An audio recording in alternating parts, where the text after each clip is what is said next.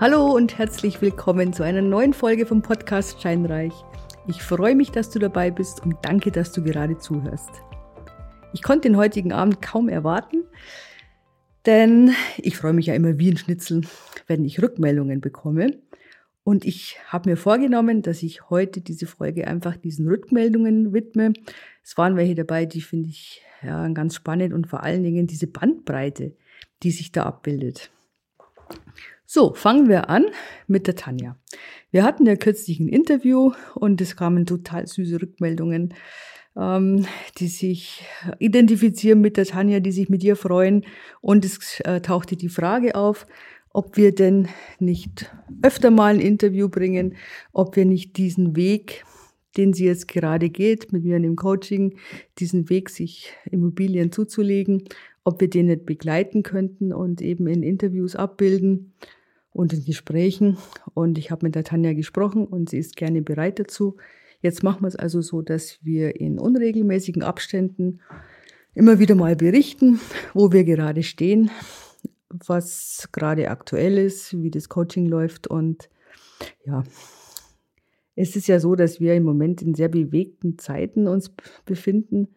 Wir haben ja nicht nur diese Zinssteigerung, wir haben ja diese furchtbaren Steigerungen in, in der Energie, in, beim Strom. Mir hat kürzlich eine Freundin erzählt, die hat ein kleines Reihenmittelhaus zur Miete und sagt, du, ich habe immer so ja, 90 Euro bezahlt, das Abschlag im Gas. Der neue Abschlag ist 240 Euro. Das ist natürlich schon boah, eine immense Steigerung. Und das muss man auch alles mit bedenken, wenn man sich über oder wenn man über Investments nachdenkt, weil natürlich diese gesteigerten Energie- und Stromkosten, die, die brauchen einen Batzen Geld. Und dieses Geld fehlt dann womöglich äh, für deine Ansparsachen, für die Kreditbedienung, wie auch immer. Also die Zeiten sind gerade wirklich turbulent. Es kam zwar gestern diese tolle Meldung, dass die Inflation gesunken ist von 7,9 auf 7,6 Prozent. Hurra! Früher war mal so diese Richtschnur 2% soll es sein, sind wir längst drüber. Ich weiß nicht genau, wo jetzt die Reise hingehen wird. Also ich merke es tatsächlich, dass die Nachfragen etwas zögernder sind, zögerlicher. Allerdings sind die auch substanzieller, das muss ich auch ehrlich sagen. Die Leute wissen schon, okay, dafür stehe ich, das kann ich mir leisten. Die ganz teuren Objekte gehen nicht mehr so. Und es gibt doch immer wieder Eigentümer, die sagen, okay, das muss ich jetzt so schnell verkaufen, jetzt kriege ich noch Geld. Und die wollen teilweise, sage ich mal, so ein bisschen über Markt, also schon ordentlich über Marktpreis. Da muss man halt dann auch immer Gespräche führen und die Menschen aufklären und sagen, gut, das und das geht und das eben nicht. Ja, Zinsen ist so ein Thema. Das war auch die zweite Anfrage, heißt Anfrage oder einfach Rückmeldung zu der Folge mit der Finanzierung. Ein von mir sehr geschätzter Finanzierer hat gesagt, boah, ich hätte den Bausparer so runtergemacht. Also ganz ehrlich, war nicht in meiner Absicht. Ich wollte ihn sicher nicht runter machen, aber ich bin halt schon der Meinung, dass jetzt ein Bausparer jetzt nicht das ideale Finanzierungsinstrument ist, wenn man eine Wohnung kauft zur Kapitalanlage, weil du musst ja denken, die Zinsen kannst du ja absetzen von der Steuer. Es ist natürlich so, und das hat er mir zu bedenken gegeben, dass wir im Moment jetzt auf dem freien Markt Zinsen haben bei zehn Jahre bei so ja, 3,3, 3,4 Prozent. Und wenn du jetzt heute einen Bausparer abschließt, dann kriegst du immer noch Zinsen mit 1,4, 1,6 Prozent. Und er meinte, da kann man sich jetzt schon diese Zinsen sichern. Diese niedrigen Zinsen. Gut, ich habe mir das dann angeschaut und habe mir das so überlegt und ich will jetzt einfach mal meine Meinung dazu sagen. Es kann ein Instrument sein zur Kreditfinanzierung und zwar am besten eigentlich dann, wenn du weißt, du hast, sagen wir mal, in sieben Jahren zum Beispiel musst du einen Kredit ablösen, du hast jetzt einen sehr, sehr guten Zinssatz, du hast eine Tilgung von zwei Prozent und du weißt, okay, gut, wenn du in zehn Jahren dann nochmal neu finanzieren musst und der Zins steigt mehr als vier Prozent, dann kannst du, dann zahlst du einfach viel mehr als jetzt, trotzdem du schon abbezahlt hast. Da kann es meiner Meinung nach ein gutes Instrument sein, dass man sagt, gut, man geht her und sichert sich die Zinsen und löst eben dann zumindest einen Teil von dem Kreditbetrag ab oder den ganzen. Ähm, ansonsten, es ist schon, tut mir ein bisschen hart. Einfach deswegen, du schließt den Bausparer ab, du zahlst erstmal eine Abschlussgebühr und dann zahlst du ein und in diese Ansparphase, du kriegst einfach keine Zinsen. Früher gab es das, da gab es Zinsen auf dieses äh, Guthaben, das da drin war und auf das, was du angespart hast. Da war natürlich aber auch der Kreditzins höher. Jetzt ist der Kreditzins niedrig, du kriegst auch für das Ansparen nichts. Ist ja logisch, kann ja gar nicht anders sein. Keine Frage. Das heißt, du könntest es genauso nehmen und könntest es unter das Kopfkissen stecken.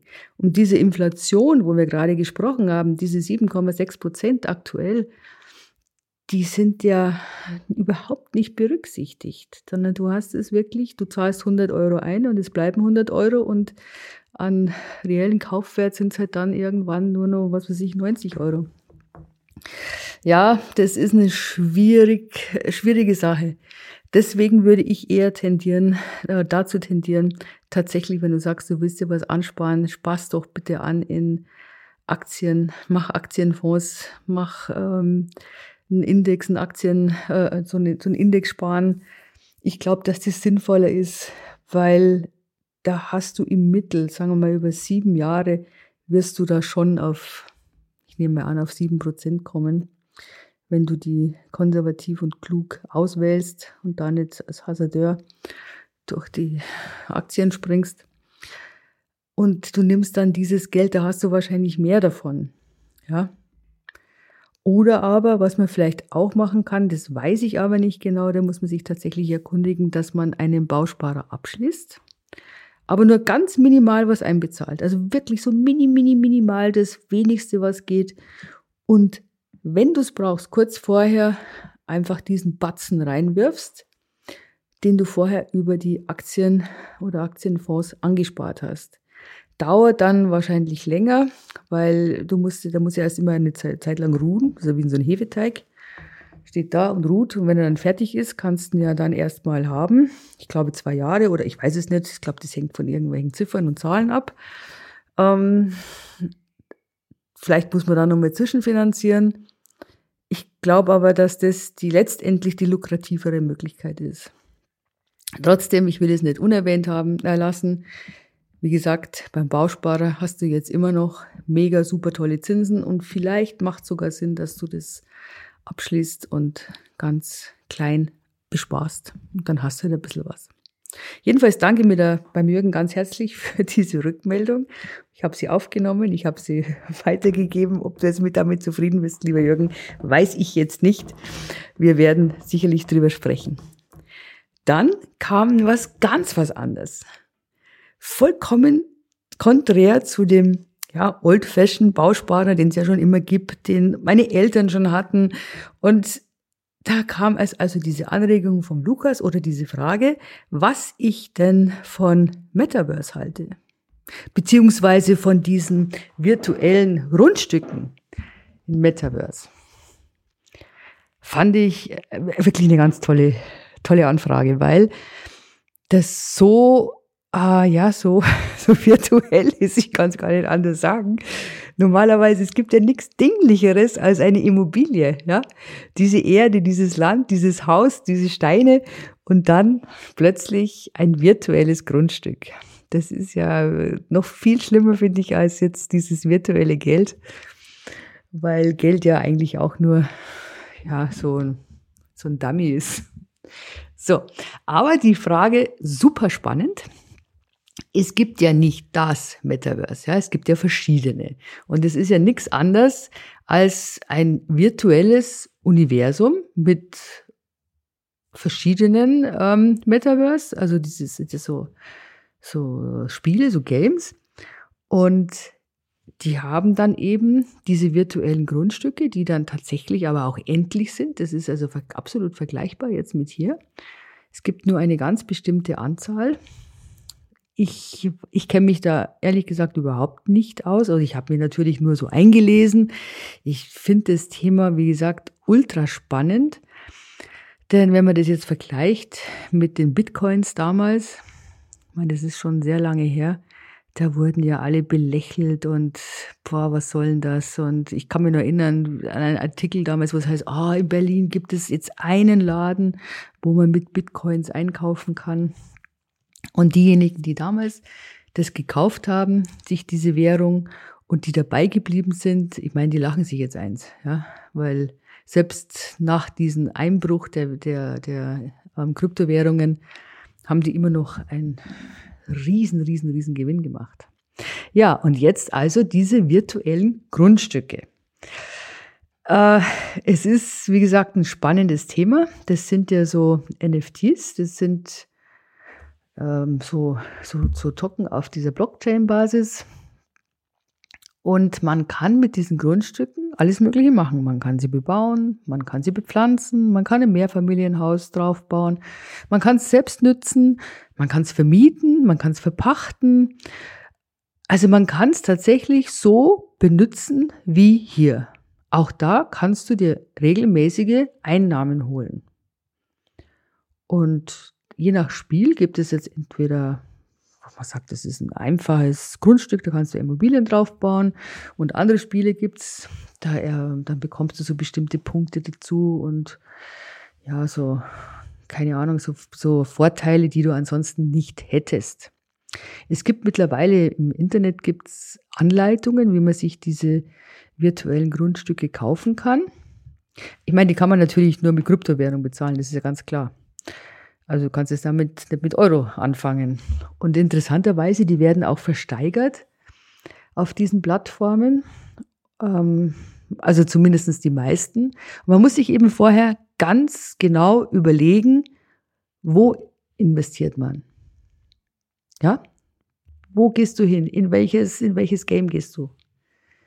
Und du weißt es natürlich jetzt wahrscheinlich nicht, wie es sich entwickelt. Es kann sein, dass einer, du, du investierst dich und es wird ein Rohrkrepierer, weil sich das Spiel dann nicht weiterentwickelt, dann hast du Pech gehabt.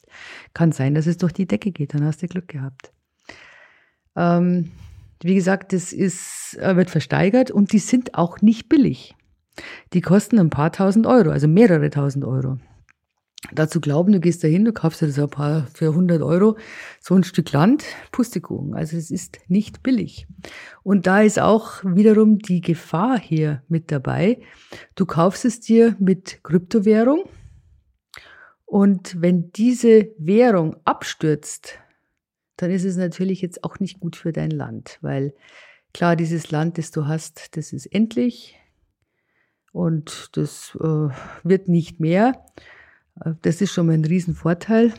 Aber das Ganze steckt halt schon so in den, ja, so ein bisschen in den Kinderschuhen. Ich weiß es nicht, würde ich das jetzt als seriöses Investment betrachten. Ich glaube, wenn ich jetzt das Geld übrig hätte und ein gewisses Fable und man sagt, okay, gut, man kann ja da mal was investieren und schauen, wie es so wird, dann kann man das wahrscheinlich machen. Ähm, aber ob es jetzt, ich würde es jetzt nicht gleichsetzen, auf keinen Fall nee, das muss ich sagen, mit äh, einer Wohnung hier oder ein Grundstück hier oder gar einem Haus. Das sehe ich nicht so. Sehe es als ein Experiment, als eine nette Beimischung. Und da muss man eben gucken, wie entwickelt sich die, äh, das Game. Aber ich meine, das ist ähnlich wie bei uns. Wie entwickelt sich, wie entwickelt sich die Gegenden, ja? Da gibt es Gegenden in München, die waren früher wirklich, wo man sagt hat, oh nee, da möchte man eigentlich eher nicht sein. Und die sind so richtig gut geworden. Und dann gibt es Gegenden, die sind nach wie vor, wo man denkt, na, also da möchte ich nicht tot über den Zaun hängen, so ungefähr. Also man weiß es nicht. Es ist eine Spielerei, das ist eine Beimischung. Aber ich fand es einfach eher interessant, so diese Frage, und ich werde mich mal damit beschäftigen näher. Ich werde mal gucken, ob wir jemanden kriegen, der sich damit auskennt. Also wenn du jemanden weißt, der sich damit auskennt, der weiß, wie man so ähm, mit diesen virtuellen Parzellen umgeht, wie man das kauft, wo man kaufen sollte, dann ja, sag's mir gerne. Das dann machen wir mal einen Podcast. Dann soll er mal erzählen. Das wäre doch mal auch ganz was Nettes. So, ja, also so viel zu euren Rückmeldungen. Ich hoffe, es hat dir Spaß gemacht. Also ich, wie gesagt, ich war ganz geflasht, besonders von diesem Metaverse-Thema. Und das nächste Mal sind wir wieder mehr in der Realität. Das verspreche ich. Und bis dahin wünsche ich dir eine super tolle Zeit. Ich freue mich, wenn du beim nächsten Mal wieder dabei bist, wenn du den Podcast abonnierst, wenn du deinen Freunden davon erzählst. Und wir hören uns wieder. Mach's gut.